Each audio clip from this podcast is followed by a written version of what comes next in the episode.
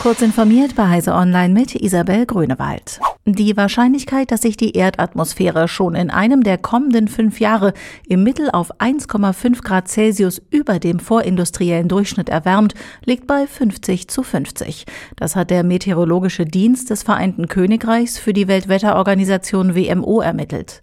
Die Wahrscheinlichkeit, dass eines der fünf Jahre von 2022 bis 2026 das absolut wärmste der Aufzeichnungen wird und 2016 vom Spitzenplatz verdrängt, beträgt sogar 93 Prozent. Der Wert sei keine zufällig festgelegte Zahl, warnen die Forscherinnen und Forscher. Es handle sich um einen Indikator dafür, ab wann die Folgen der Klimaerwärmung immer schädlicher werden für Menschen und den ganzen Planeten.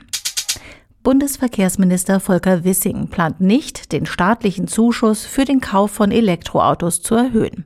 Er widersprach dementsprechenden Medienberichten von Montag. Weder will ich eine Abwrackprämie noch eine höhere Kaufprämie für Elektrofahrzeuge, schrieb Wissing auf Twitter.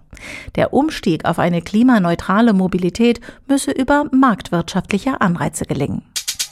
In der Digitalpolitik und Cybersicherheit fordert der Industrieverband BDI einen engeren Schulterschluss unter den großen demokratischen Industriestaaten der G7-Gruppe.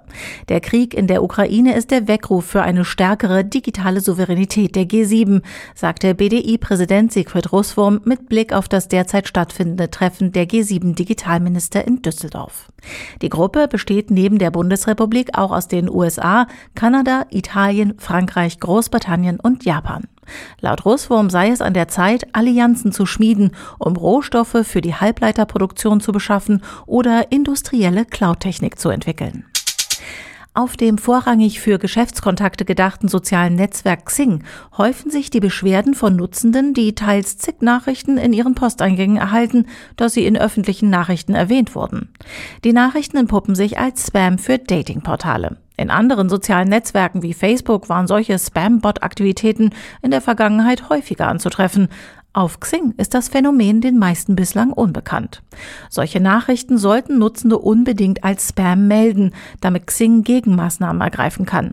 Die Links in solchen Nachrichten sollten auf keinen Fall angeklickt werden. Dort könnte Scam, Phishing oder Malware warten. Diese und weitere aktuelle Nachrichten finden Sie ausführlich auf heise.de.